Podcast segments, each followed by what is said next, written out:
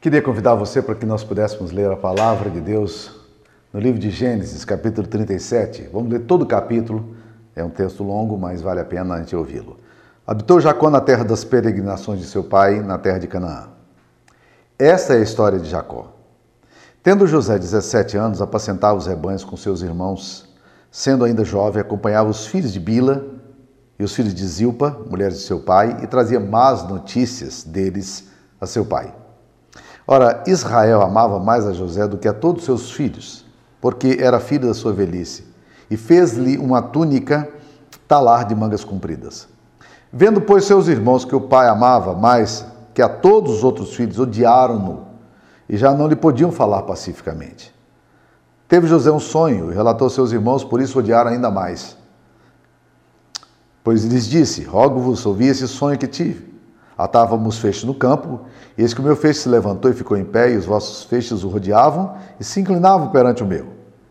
Então lhe disseram seus irmãos: Reinarás com efeito sobre nós? E sobre nós dominarás realmente? E com isso, tanto mais odiavam por causa dos seus sonhos e de suas palavras.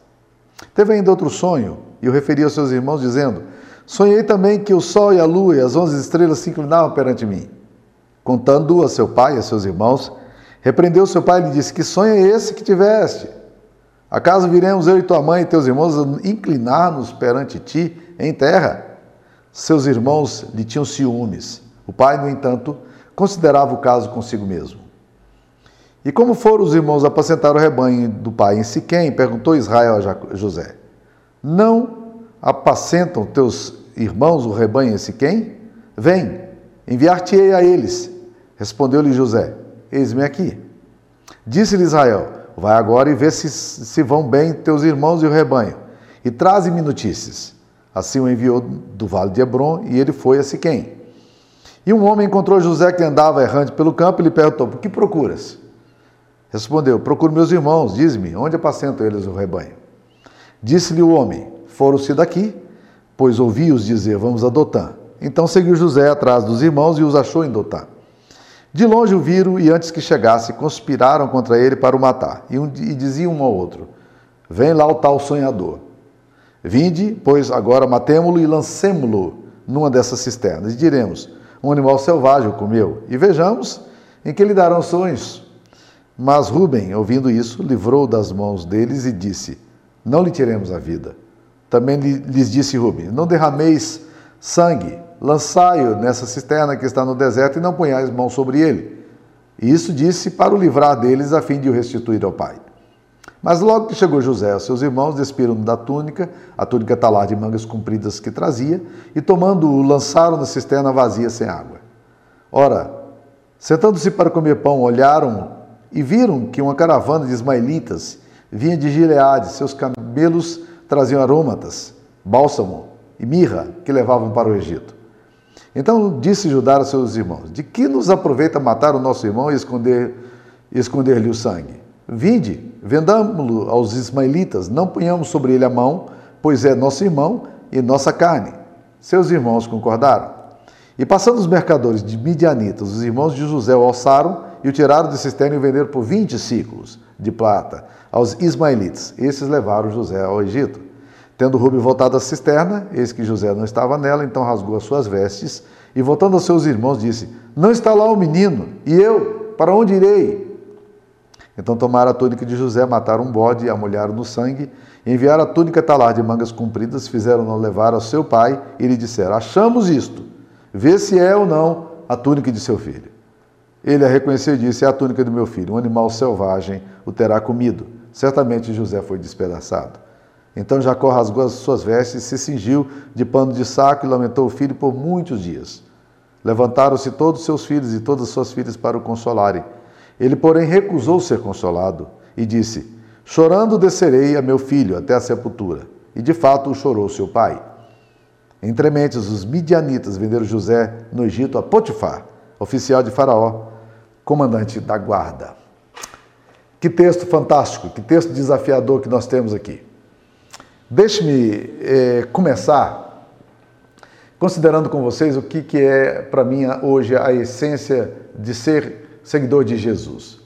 quando, quando a gente começa a conversar sobre esse desafio da vocação cristã, eu creio que o maior desafio que nós temos é o próprio discipulado em si. E esse é um termo que, para mim, é o termo mais apropriado para me definir enquanto, enquanto seguidor de Cristo. Eu tenho tido dificuldade para uma definição de mim mesmo, uma autodefinição sobre a minha espiritualidade, porque as pessoas me perguntam o que eu sou, né? E eu sei que pastor não me define, mas pastor também, mesmo que eu dissesse, pastor hoje é uma figurinha carimbada. No Brasil, especialmente, quando você fala de pastor, as coisas mais bizarras são relacionadas ao pastorado. Ninguém considera é, uma figura pastoral como alguma coisa séria. Ele é suspeita do cenário evangélico antes de fazer qualquer coisa. Você é suspeito na mídia, você é suspeito, pastor não me define. Há 30 anos atrás também, quando nós, nós dizíamos que éramos evangélicos, e talvez pudesse me definir, porque eu gosto do termo evangélico, né? a igreja evangelical, mas o termo evangélico também é um termo que tem sido desgastado. Há 30 anos atrás, quando você falava que era evangélico, as pessoas associavam o evangélico a alguém meio exótico, alguém meio estranho, é, alguém que eles não gostariam de ser amigos, mas alguém que eles contratariam porque era uma pessoa íntegra, honesta e levava a sério. Hoje, infelizmente, nem a questão da integridade, lamentavelmente, tem sido associado aos evangélicos. Isso é muito ruim, mas essa é a realidade. Ah, pensei também que a gente pudesse se definir como protestante.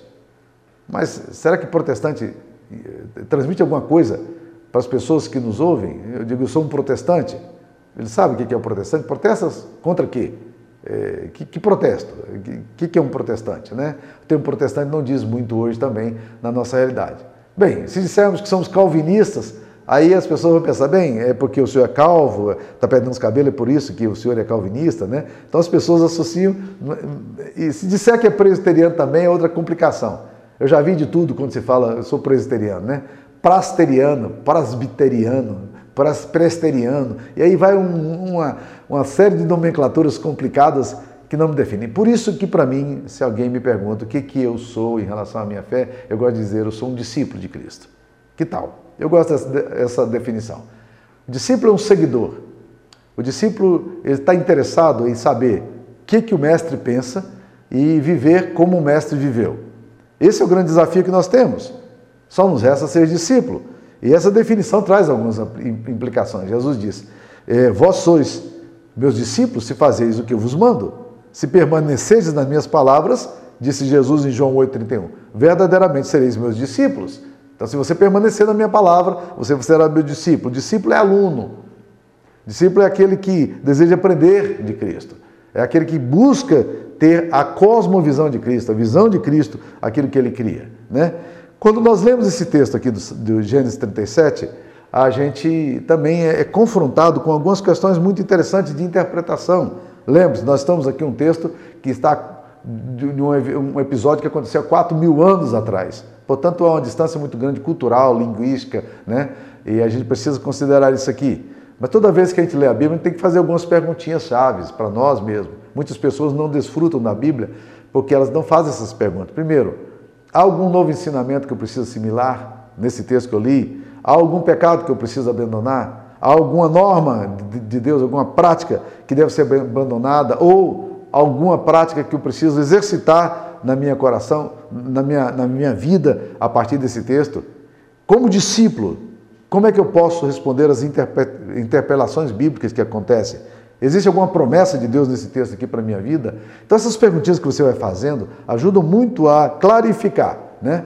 Mas eu queria então começar aqui, olhando esse texto aqui, com essas compreensões em mente, né? Esse texto é repleto de ensinamentos e é assim que eu quero que a gente aprenda com esse texto aqui. A primeira coisa que eu vejo nesse texto aqui é que esse texto nos mostra que a história sua, a história de uma pessoa, pode ser o que os americanos chamam de turning point, né? que é a mudança radical na vida de uma pessoa. A sua história pode ser um turning point na sua família. Olha lá no capítulo 37 como é que fala. Esta é a história de Jacó. 37, 2. Bem, então você infere que o texto vai falar sobre quem? Sobre Jacó, porque essa é a história de Jacó. Mas o texto diz: esta é a história de Jacó. Tendo José 17 anos, o texto não começa descrevendo quem é Jacó. Porque a história de Jacó, ela ela está focada, ela está centrada e de certa forma ela acontece em torno do episódio do seu próprio filho. E isso é um texto muito, é uma coisa muito interessante.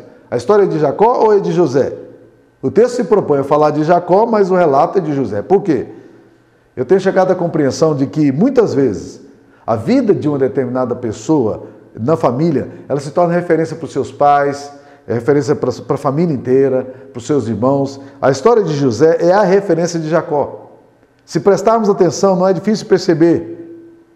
Eventualmente nós vemos pessoas provenientes de lares destruídos, mas que são alcançados pela graça de Deus, e a história familiar delas começa a partir dali, de um episódio, de uma intervenção sobrenatural, de um evento divino.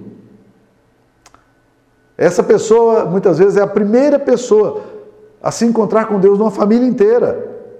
O Espírito de Deus a alcança e faz transformações nela, isso reflete nos filhos que vão nascer nas próximas gerações, reflete nos irmãos que estão do lado, reflete também nos pais, reflete em toda a sua família maior. Não é fantástico isso aí? Alguns anos atrás, o Brasil ficou muito admirado com a, com a figura de um, de um personagem do Supremo Tribunal Federal, Joaquim Barbosa Joaquim Barbosa, um, um, uma, um juiz negro que, que foi indicado para o Supremo Tribunal Federal, um homem de muita respeitabilidade, e ele foi o pivô para mandar é, para a cadeia um dos homens mais poderosos de uma determinada época da nossa história. É, ele foi o mais poderoso para mandar José Disseu, o braço direito, então, de um sistema de corrupção profundo que estava se alastrando no Brasil. É, ele foi o responsável para poder mandar esse homem para a cadeia. Agora, o que é interessante é que ele é negro, vindo de uma família pobre. A sua mãe, e aí é o um detalhe interessante, a sua mãe é uma assembleiana, de coquinho, né? daquela mulher de oração. E aí você começa a entender de onde vêm as virtudes e onde vêm os valores, vinham os valores daquele homem. Lá foi forjado, lá no berço, na educação que aquele homem recebeu da sua mãe, que era uma mulher de Deus. Então a história de José se, a história de Jacó se relata a história de José. Essa é a história de Jacó, tendo José 17 anos. José é o turning point dessa história toda. Segunda coisa que nós precisamos entender é que nem todo sonho que a gente tem, e esse texto aqui nos, nos leva a pensar sobre isso, nem todo sonho que temos é vazio. Mas nem todo sonho que temos deve ser levado ao extremo. Deixa eu tentar clarificar isso, porque hoje existe muito problema em relação a essa questão do sonho. Né? Ah, nós precisamos tomar muito cuidado com o papel do sonho na espiritualidade cristã, principalmente no Brasil, carregada de misticismo. Né? A Bíblia está repleta de sonhos transformadores, de eventos de homens que receberam sonhos de Deus, né? E Deus falou muitas vezes, de muitas maneiras, e uma das formas que Deus usou foi sonho. Né? José, por exemplo, o pai de Jesus, era orientado muito por, por sonhos, anjos que vinham nos sonhos e falavam. José era um, sonhador. Ele tem algumas memórias oníricas eh, complicadas. E numa delas, ele, os seus irmãos se curvavam diante dele. Na outra, logo em seguida, o seu pai e sua mãe também, e seus irmãos se curvavam. Então, quando nós lidamos com sonhos, nós precisamos de uma série de cuidados essenciais. Primeiro deles, nós podemos atribuir a Deus sonhos que são meros frutos de nossas preocupações e do nosso inconsciente. Então, muitas vezes é o que acontece. A pessoa sonha é, como resultado da angústia, resultado do medo e tal, e ela diz: Deus me falou. Tome cuidado com isso. Jeremias 23 é muito claro nisso, né? Que a, nos adverte para que o sonho, o sonhador não corra e diga: Deus me falou, Deus me falou. Existem os famosos sonhos de barriga cheia. Pessoa que está com a barriga cheia vai dormir, aí tem sonho, tem pesadelo atribui isso aí. Tome cuidado. Nós precisamos identificar muitas vezes que sonhos podem ser resultados dos reflexos das nossas preocupações do inconsciente. Em 2013 eu tive um sonho perturbador, tão perturbador e desafiador que quando eu, quando eu sonhei, eu coloquei meu joelho em terra e pedi a Deus para que se aquilo fosse, eh, visse dele, ele confirmasse. E esse sonho, esse sonho nunca aconteceu, né? E eu, eu não pude relatar o meu sonho às pessoas, embora aquele sonho me incomodasse, a não ser gente que era muito próprio, próximo do meu vínculo restrito. Mas ainda trago no peito como uma esperança. Eu escrevi esse sonho, eu guardei. O que Deus vai fazer com isso, não sei. Eu nem sei se foi de Deus. Eu só sei que ele me perturbou muito. Então eu, tô, eu, eu tenho que aguardar. Né? Então o sonho, se ele se cumprir, aí eu posso dizer: olha, Deus me falou isso aqui, eu só quis escrever para que se alguma coisa acontecesse, é, é, eu pudesse me relatar a isso aí. Alguns anos atrás eu aconselhei uma jovem que estava muito frustrada com Deus. Ela era solteirona e queria se casar. E alguém chegou para ela e disse, aliás, ela teve um sonho e no sonho Deus falava para ela, tinha uma promessa, e ela disse para mim que ela tinha uma promessa de Deus, porque ela tinha sonhado com isso. Eu falei, você já considerou a possibilidade de que Deus nunca tenha falado para você sobre esse assunto? Que isso tenha sido fruto da sua ansiedade, do seu desejo de se casar, que é um desejo legítimo, mas que Deus não tem nada a ver com isso? Então, nós precisamos tomar cuidado. Outra coisa que é perigosa no sonho é que muitas vezes o sonho é, pode se tornar uma irrealidade. Sempre há o perigo da gente criar fantasias, de confundir a verdade com, com os desejos do coração. E Deus adverte o povo de Israel, através do profeta Jeremias, que os homens que se entendiam profetas, eles estavam confundindo as coisas, porque eles falavam como se fosse da parte de Deus. Olha o que, que Jeremias 23, 25, 26 e 28 fala. Tenho ouvido o que dizem aqueles profetas proclamando mentiras em meu nome, dizendo: Sonhei, sonhei. Até quando sucederá isso no coração dos profetas que proclamam o engano do próprio coração? Olha o que diz a Bíblia. O profeta que tem sonho, conte-o apenas como sonho mas aquele em quem está a minha palavra, fale a minha palavra com verdade, que tem a palha a ver com trigo. Sublinho a, sublinha a frase, frase aí.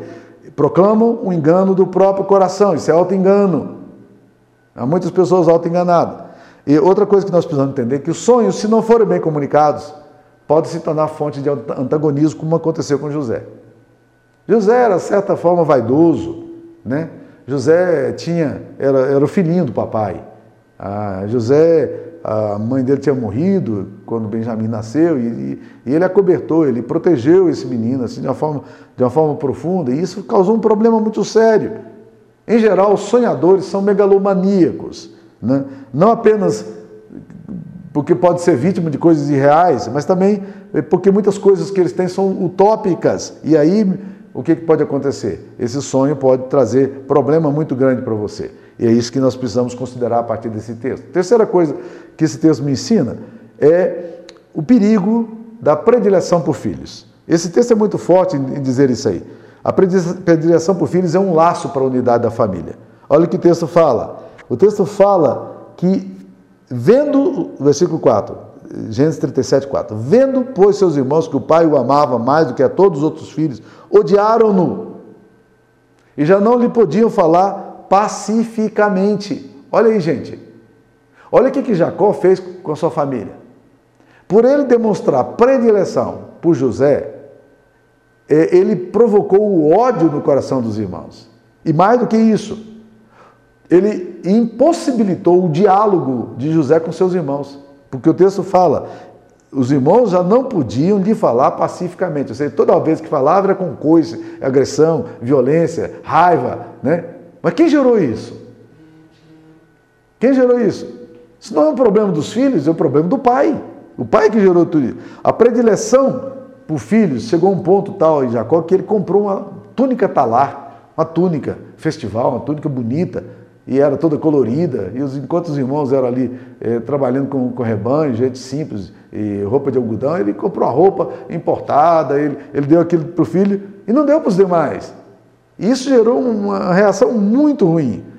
Eu sei que alguns pais se identificam mais com os filhos por causa do temperamento, mas eu quero dizer, não permita que a sua família seja dividida por causa de predileção de filhos, porque isso se torna um pivô de hostilidade e oposição dentro de casa.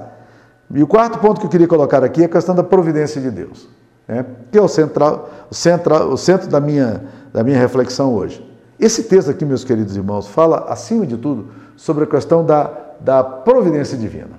Como a providência divina ela, ela é fantástica, como a gente percebe isso aqui. Apesar de todas as considerações anteriores que fizemos, nós temos que entender que o foco central desse texto aqui está na forma como Deus conduz misteriosamente a história. A vida de José revela como Deus se move no meio nosso, sem que nós muitas vezes percebamos esse mover de Deus. Você consegue identificar o mover de Deus na sua história? Às vezes as coisas estão acontecendo, coisas boas ou ruins estão acontecendo, Você, um emprego que se arranja aqui, um trabalho que se arranja aqui, e você não sabe onde é que vai desembocar isso, porque você, de fato, não consegue analisar todas as coisas. Jeremias 10, versículo 13 fala: Eu sei que não cabe ao homem determinar o seu caminho, nem o que caminho dirigir os seus passos. Em última instância, a nossa vida ela tem que estar eh, ligada a duas coisas. Né? Uma é anticristã e outra é bíblica. o acaso, que é anticristão, o determinismo, ou, ou a questão da providência divina.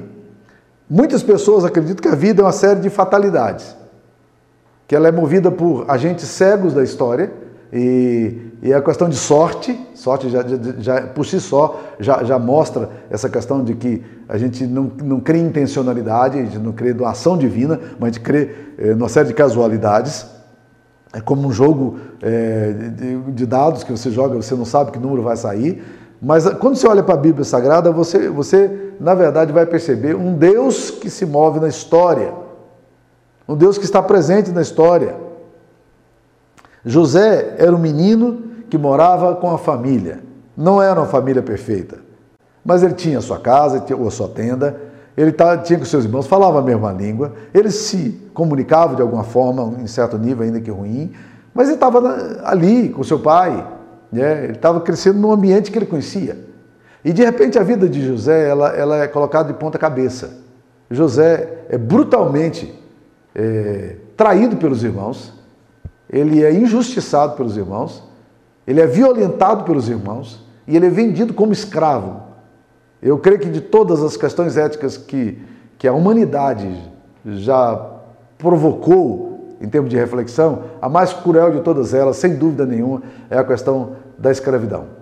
Onde a pessoa não tem nome, não tem dignidade, ela é arrancada do meio dela, é levada para servir, servir o que for, né? Seja escravo sexual, seja para guerra, seja para violência, seja para perder o nome. E assim é que acontece com José. José é arrancado brutalmente da casa dele. Os eventos aparentemente estão desconectados e, e, e preocupantes. José chega ali procurando os irmãos, ele vai levar o recado do pai e de repente ele é pego num turbilhão de ódio. E a vida de José agora é outra vida. A história da família de Jacó é outra história. O que, que nós vemos aqui nesse texto? Acaso ou providência? Os eventos aparentemente desconectados, porém, na medida que você vai lendo a Bíblia, que você percebe que eles estão é, interligados pela soberania de Deus. Cada vez que José é, sofre um revés, ele se aproxima mais do palácio. Já pararam para pensar isso? Deus arranca José ali da sua história particular para colocá-lo num lugar em que nem ele sabe onde vai chegar. O problema da nossa vida é que nós muitas vezes analisamos a nossa história no bloco que a gente está vivendo, né? A gente não consegue olhar a nossa história com o passado com gratidão e nem consegue olhar o futuro com esperança. A gente só olha o presente com desespero. Mas uma das coisas mais incríveis que a gente tem percebido, queridos, é que no meio do nosso desespero, no meio do nosso caos, no meio da luta diária, os eventos que estão acontecendo, eles não são desconectados aos olhos de Deus. Existe na nossa visão, na visão bíblica, existe uma, uma coisa chamada providência divina. E a história de José é um dos melhores exemplos de como a providência divina age na nossa história. A sua vida não é movida por acaso. Deus está conduzindo a sua história. Eventualmente nos sentimos como, como se fôssemos um joguete. Eventualmente achamos que a nossa vida é um mero acidente. Nós estamos aqui vivendo num, num, num, num Deus dará. Mas a verdade é que precisamos aprender definitivamente que somos conduzidos não pela força de um determinismo cego, de um maktub, como diz o islamismo, né, da coincidência ou do acaso, mas somos conduzidos pela amorosa e sábia providência de Deus que faz a seu tempo tudo quanto lhe apraz. Eu não sei que momento você está vivendo a sua vida, mas os eventos trágicos e inexplicáveis que envolvem o mistério da dor do tempo presente, as angústias e crises pessoais de hoje, estão sendo trabalhadas por um Deus que faz todas as coisas para um determinado fim. A sua vida está nas mãos de um Deus que governa a história e esse Deus não brinca com a sua vida. Ele não joga dados com sua história. Ele não está ironizando a sua vida. Você não está à mercê das circunstâncias, dos eventos desconectados, das pessoas perversas. Você está nas mãos de um Deus gracioso e bom. Então a melhor resposta quando você é pego no turbilhão das coisas é você dizer: Eu não estou entendendo nada do que está acontecendo aqui. Meu momento está muito confuso. Mas eu sei de uma coisa: o Deus que me conhece, que me criou, que me redimiu, esse Deus me ama. E de alguma forma, isso tudo que ele está fazendo é para a glória de Deus. Por isso que a Bíblia nos fala em tudo dai graças, porque essa é a vontade de Deus em Cristo Jesus. O texto não diz por tudo dai graças. A gente não tem que agradecer dizendo, oh, graças a Deus estou com câncer. Não. Você pode, no meio do câncer, em tudo, você pode dizer, Deus, esse câncer, ele me pegou, a minha vida foi, foi privada de uma série de coisas, eu estou aqui é, sofrendo, mas eu sei de uma coisa, o Senhor ainda tem o controle da história. O Senhor ainda é o Deus da minha vida, né? A história de José está sendo trabalhada por Deus como um grande artista que está construindo. Nós somos seguidores de um carpinteiro que está acostumado a trabalhar com madeiras tortas. Então, eh, eu gosto muito de uma frase que eu vi alguns anos atrás num carro que dizia o seguinte: é, é, Jesus, eu, eu, sou, eu sou uma madeira na mão do carpinteiro Jesus. É isso que acontece mesmo. A sua história não é determinada pelo acaso, como não era a história de, de José. E quando nós vamos lendo o texto aqui, a gente vai percebendo a providência e a graça de Deus conduzindo José no meio de sofrimentos. Foram 15 anos de so grande sofrimento, distanciado da família, injustiçado, quanto choro, quanta lágrima. Com, e aí vai para a casa de Potifar, mais uma vez perseguido, vai para a prisão, mais uma vez esquecido. Mas Deus está conduzindo a história de José para o lugar onde ele deseja, porque isso é providência. É assim que Deus age conosco. Na Copa do Mundo na França, em 1998, o técnico do Brasil naquela época era Parreira. E Parreira, numa entrevista, é, de uma forma muito alegre, na véspera da Copa, ele falou que, que, que, que o slogan da, daquela seleção era o slogan de uma música dos Titãs, que estava fazendo muito sucesso então né? que é uma música muito, muito bonita, que no meio dela dizia assim: O acaso vai me proteger enquanto eu andar distraído. O acaso vai me proteger enquanto eu andar distraído. Bem, nós sabemos a história. No jogo do Brasil com a seleção da França, Thierry Henry eh, recebe uma bola cruzada por Zidane e ele marca o único gol da partida e o acaso não protegeu a seleção brasileira e a seleção brasileira foi derrotada, foi desqualificada e perdeu o campeonato. Nós não estamos na mão do acaso. O acaso não te protege. O determinismo não te, não te protege. O que te protege é Deus. A sua vida não está nas mãos do acaso, como não estava a vida de José. Ele não estava na mão de forças cegas, nem de coincidências, nem da perversidade de homens. Ele não estava à mercê dos seus irmãos. Os irmãos não tinham controle sobre a história dele. Um tentou matar, outro jogou na cisterna para abandoná-lo ali para morrer de fome e foi vendido por crueldade também. E aí já era. A história de José é outra coisa, está em outro patamar. E os irmãos de José não têm mais controle sobre essa história. Ninguém tem controle sobre a sua história, nem você mesmo, exceto Deus. Este Deus gracioso, ele, ele controla tanto a história que ele planejou tudo para que a sua história pudesse, para que a história da redenção pudesse desembocar um dia lá na cruz. Tudo foi planejado cuidadosamente por Deus. Há cerca de 600 profecias do Antigo Testamento falando do que iria acontecer com Jesus, profecias chamadas messiânicas. E lá está Jesus, o Filho de Deus, numa cruz. O que, que levou Jesus para ali? Forças cegas? Maldade humana?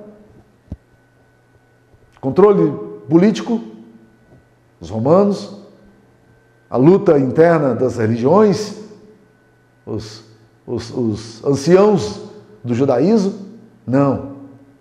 A Bíblia nos diz que, vindo a plenitude do tempo, Gálatas 4,4, Deus enviou seu filho nascido de mulher. Tudo estava ali, ó, seguindo um propósito divino. A história de Jesus então acontece ali na Judéia, na Galileia, pelo propósito de Deus. Para quê? Para que ele morresse naquela cruz e ali naquela cruz ele nos redimisse de toda, de toda a nossa impiedade e pecado. Ele nos pudesse apresentar diante de Deus é, puros, inculpáveis, redimidos pelo seu poderoso sangue. A história de Deus não é uma história do acaso. A história das Escrituras Sagradas não é uma série de sucessões cíclicas.